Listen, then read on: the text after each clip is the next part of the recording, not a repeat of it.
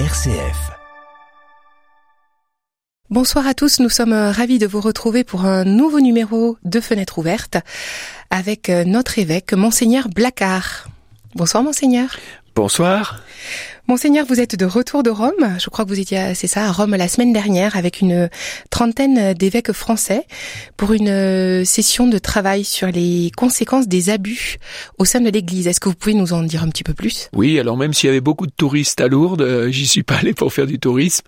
Non, mais de fait pour euh, deux jours de travail avec donc mes, mes, frères évêques de France. Donc on fait ça en trois fois. Hein.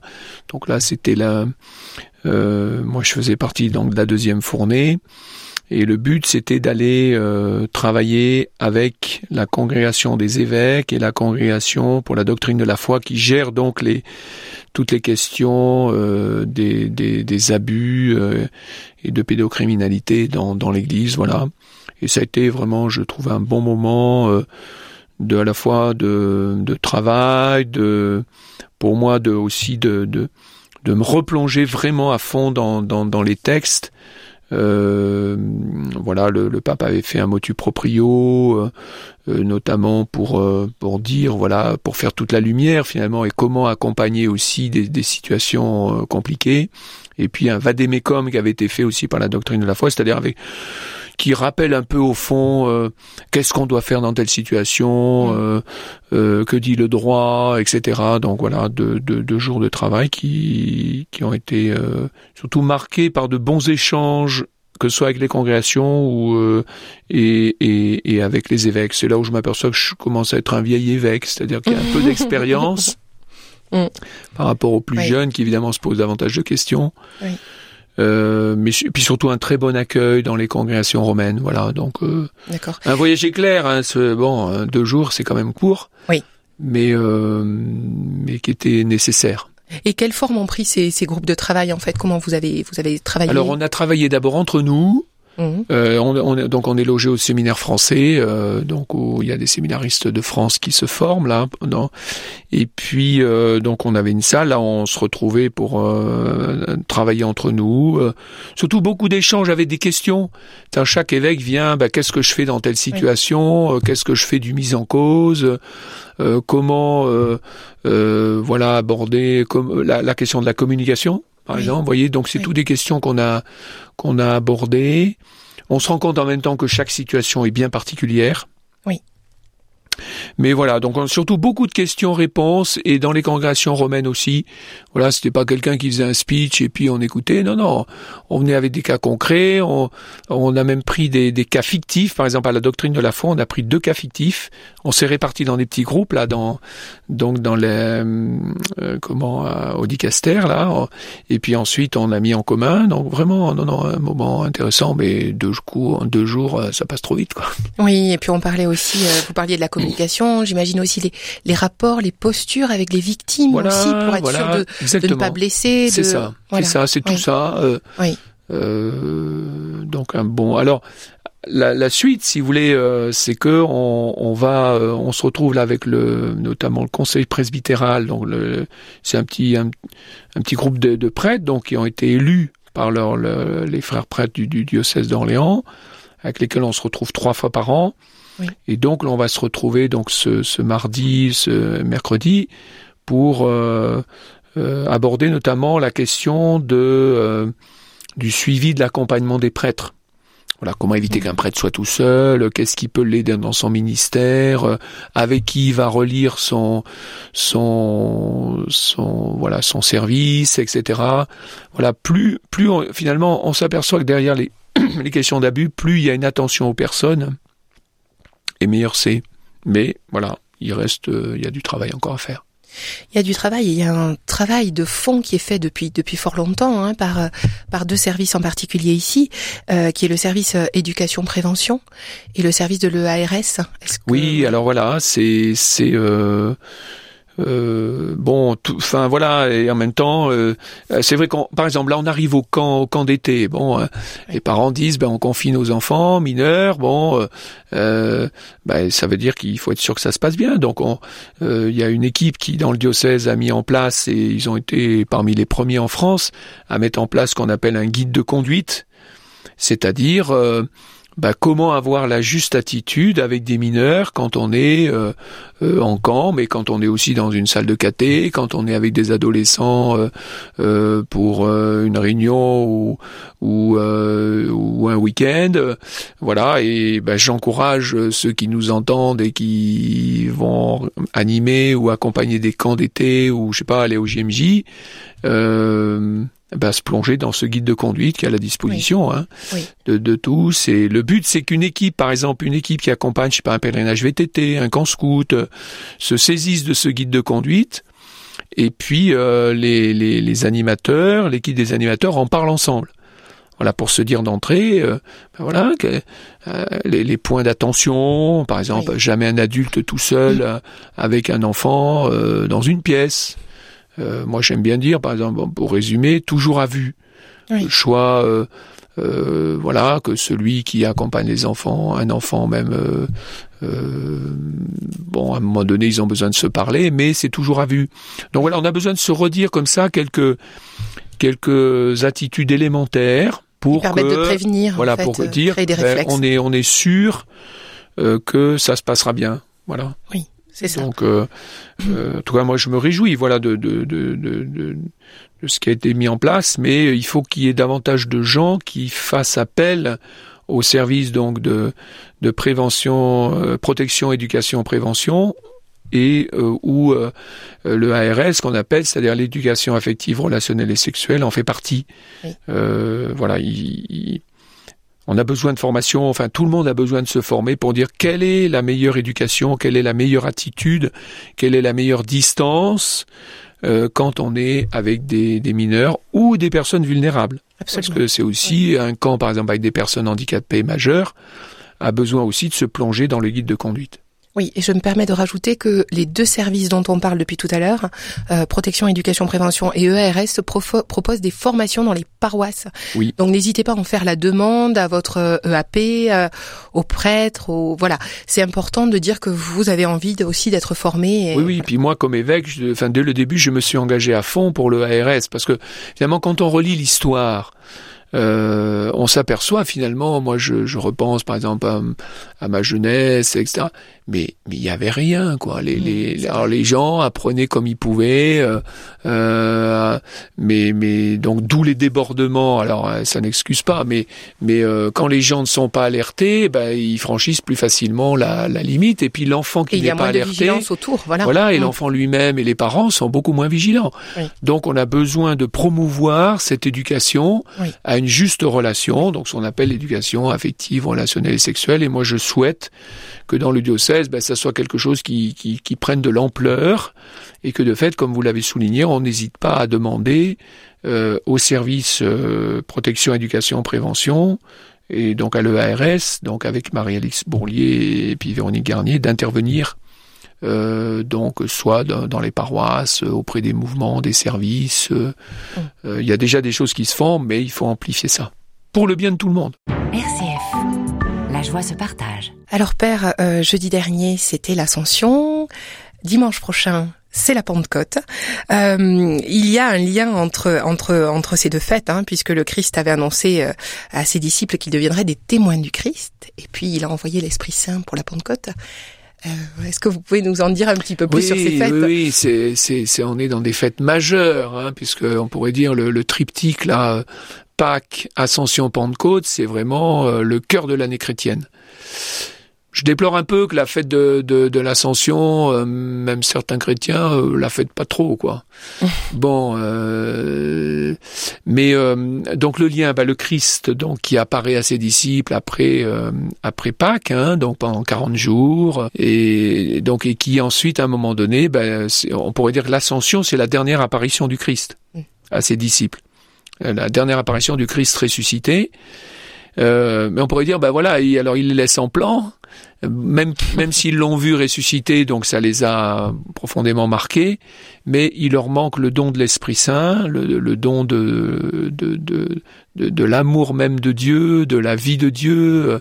Il leur manque cette présence de Dieu en eux pour qu'ils aient la force d'annoncer euh, bah, que le Christ qui était mort est ressuscité, que ça donne beaucoup d'espérance à l'humanité, que la, la vie n'est pas la fin, la mort n'est pas la fin de tout, mais que nous sommes appelés nous-mêmes à une vie après la mort. Donc, euh, euh, donc d'où la fête du don de l'esprit là qu'on va fêter donc à la Pentecôte et qui est une fête vraiment majeure pour euh, pour l'Église.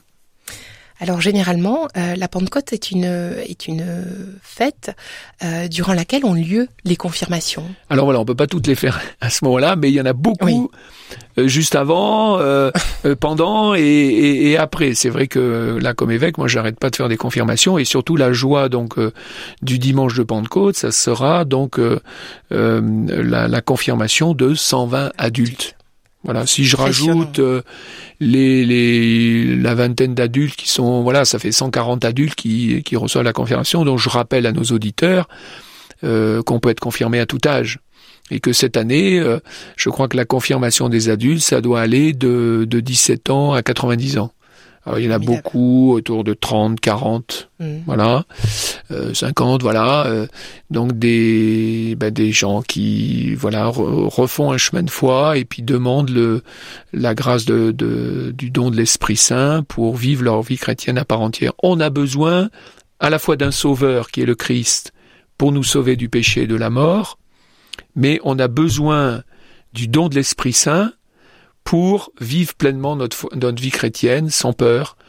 Et on se rappelle à la Pentecôte, qu'est-ce qui se passe? Les apôtres, fermés à double tour, bien qu'ils aient vu le Christ ressuscité euh, leur apparaître, eh bien, ils, craignent finalement euh, de mourir comme lui. Et euh, le don de l'Esprit Saint vient transformer ces hommes peureux, euh, en, en, témoin courageux du Christ et jusqu'au martyr, hein, puisqu'on sait que par exemple Pierre est mort martyr, euh, et la, les apôtres, ont, la plupart donc sont, sont morts martyrs. Je pense bien sûr à Jacques, mon, mm. qui est le premier apôtre martyr, dont on a donc un récit dans les Actes des Apôtres. Voilà, donc comment y passe-t-il de, de la peur alors qu'ils connaissent le Christ, qu'ils l'ont vu ressusciter, Comment passe-t-il de la peur au courage de, du, témoignage? Ben, par le don de l'Esprit Saint. voilà. Et je me réjouis ben, que tous les voilà chaque année, je sais pas, à 500 jeunes et puis euh, les, les 140, 150 adultes demandent la confirmation chaque année, quoi. Et ça, c'est très beau. Donc des gens qui avaient été baptisés même enfants, et puis pour des raisons euh, multiples euh, n'ont pas été confirmés et qui, à un moment donné, alors avec euh, ce qui est merveilleux, c'est les différentes portes d'entrée. Il y en a, c'est ben, ils, ressentent ce besoin de, de prier. D'autres, c'est ils sont touchés par un conjoint, par l'accompagnement d'enfants, par une situation difficile, ou au contraire, euh, là, un jour je rentre dans une église et puis il, y a, il se passe quelque chose. Enfin voilà, les entrées sont, sont multiples et euh, ben, je me réjouis voilà que toutes ces personnes demandent à recevoir le, don de l'Esprit Saint, encore une fois, pour être plus courageux dans leur témoignage de foi. C'est beau ce geste en fait qui, qui ah, fait cette demande parce qu'on peut avoir reçu le baptême, mais quelque part on, ils se sentent pas complets. Oui, oui, il, il manque, je vous dis, l'Esprit Saint. On voit bien les apôtres, ils sont transformés. Ben voilà, on demande cette transformation. Alors évidemment, c'est pas un coup de baguette magique. Après, moi j'aime bien dire que l'Esprit Saint, on le connaît si l'on s'en sert. Donc euh, ça veut dire bah il faut parce que ce qui se passe, la perle de Grand Prix, on l'a au fond de notre cœur. Dieu Dieu s'est donné, il est là. Mais nous on a on a mis ça sous du sable. Et voilà, on a un peu ensablé la perle et il faut la dégager. Euh, pour donc ça dépend aussi beaucoup de notre volonté. Mais si nous faisons un pas, Dieu en fera dix mille. Donc c'est voilà. Donc n'hésitons pas à, à, mettre en œuvre notre bonne volonté pour euh, répondre vraiment à l'appel de Dieu et, ensuite on verra avec joie que l'Esprit Saint nous soutient. Enfin, moi, j'en fais l'expérience tous les jours. Père, euh, dans les, joies qui... Alors, je rappelle, pardon, les, dates pour la confirmation, si, euh, si certains d'entre vous souhaitent effectivement assister à ces confirmations d'adultes dont on parlait, elles auront lieu dimanche 28 mai à 15h à la cathédrale. C'est ça. Et il y aura une des confirmations aussi de jeunes de l'aumônerie de Valforêt à Saint-Denis-l'Hôtel samedi, samedi 27 voilà, oui, puis là, j'arrête pas. Tous les dimanches, c'est confirmation. Mais euh, c'est une joie pour moi comme évêque. Surtout la joie même de lire les lettres, parce que chaque confirmant m'écrit une lettre personnelle. Ah, et moi, chaque fois que je termine les lettres, euh, de lire par exemple un groupe de lettres, je me dis, mais Dieu existe. Dieu existe. Quand on voit les parcours, la diversité, combien Dieu les a rejoints dans des situations extrêmement variées, Dieu existe. Quoi. Des témoignages qui vous, qui vous touchent. Ah, c'est des témoignages qui touchent, oui. Oui.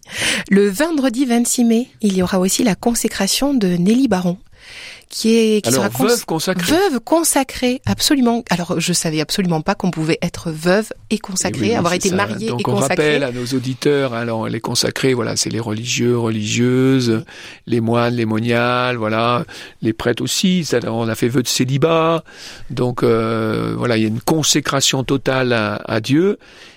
Eh ben oui, des personnes qui ont été mariées, mais qui se retrouvent euh, veuves ou veufs aussi, eh bien peuvent tout à fait euh, vivre une consécration euh, en disant ben voilà la fin de ma vie, je me donne tout entière à je me donne tout entière à Dieu. Et donc là voilà Nelly Baron ben, qui rejoindra le petit groupe. Là il y a, il y a un groupe de, de, de, veuves consacrées dans le diocèse. Donc j'irai à Pithiviers pour euh, pour cette cérémonie d'engagement donc de, de Nelly comme encore une fois comme veuve consacrée. D'accord. Et quelle forme ça prend euh, en fait finalement Alors, cette, cette euh, consécration? là, vous me prenez un peu au dépourvu, mais non, non, une consécration, ben, c'est qu'il y y, y a un engagement public. Oui. Voilà, il y a des réponses à, aux questions que moi, comme évêque, je vais poser. Euh, voilà, êtes-vous prête à, bon, en gros, à vous engager Alors euh, après, euh, dans la prière, dans le service de l'Église, etc. Et puis elle, elle, elle, elle, elle prononce son, son propre engagement. Voilà, mais c'est très beau. C'est, c'est, moi, je me réjouis hein, de, de, de, de cet engagement de Nelly, alors qui est déjà, qui déjà assure beaucoup, mais euh, là, elle prend vraiment une option de dire, euh, ben voilà, le reste de ma vie, je, je suis toute donnée Oui. euh, euh, au Christ et, et pour le service de l'Église. Alors, je, je change tout à fait de sujet, Père, euh, mais en fait, euh, l'HDO, l'hospitalité euh, diocésaine Ah oui. euh, de notre de notre diocèse, euh, organise un pèlerinage le 31 du 31 juillet au 6 août Ben oui, je, à alors, Lourdes. Moi, j'y serai les deux derniers annuel. jours, puisque je pars avec les jeunes aux Journées mondiales de la jeunesse, mais ensuite je, je, je quitterai les jeunes pour rejoindre ce pèlerinage. Oui. Et alors ça pose problème, hein, je crois, parce oui, que ça pose un petit peu problème parce que justement les dates des JMJ et les dates de, Sont du- en même temps. sont en même temps. Et donc en fait, je crois savoir qu'il manque des hospitaliers ah donc des personnes pour accompagner les personnes malades. aussi. Voilà, absolument. Et oui, oui. Alors, euh, ben, je, je, on s'adresse aux auditeurs. Oui. On peut leur dire, voilà, chers amis, écoutez bien. hein, donc, ce pèlerinage, donc de la première semaine d'août. Et euh, habituellement, donc il faut euh, 200. Si on a une centaine, par exemple, de d'adultes, il faut 200, 200, 250 euh, hospitaliers pour bien les accompagner. L'idéal, c'est oui, d'arriver à 250. Et de fait, on a- comme certains jeunes hospitaliers partent aux Journées mondiales de la jeunesse, Oui. donc on a on a des besoins. On a un déficit. Si on veut que des personnes malades, handicapées, qui attendent ça, mon Dieu, avec euh, Oui. euh, pendant des mois, de pouvoir partir à Lourdes, euh, si on veut qu'elles partent, eh ben, on a besoin de bras. Alors, on a déjà un certain nombre d'hospitaliers, mais il en manque. Oui. Donc, euh, chers amis, n'hésitez pas. Vous verrez, c'est s'occuper d'une, accompagner une personne malade ou handicapée pendant pendant une semaine à Lourdes, c'est vraiment toujours un temps de grâce. Les, les, les personnes qui le font, elles reviennent transformées. Elles le disent. Combien d'accompagner une personne pauvre, précaire, euh, euh, malade à, à Lourdes, c'est- vraiment toujours une transformation pour celui qui accompagne. Donc voilà, je lance l'appel, il y a des besoins, n'hésitez pas à vous proposer, et puis si vous pensez aussi à des gens qui pourraient aussi venir, ben n'hésitez pas à leur faire signe, en tout cas l'hospitalité euh, diocésaine d'Orléans a besoin de vous. Parfait. Merci Père pour cette, euh, ces témoignages dans, ces, dans l'émission Fenêtre ouverte. Euh, nous nous retrouverons la semaine prochaine et à très bientôt. À très bientôt, merci. Merci.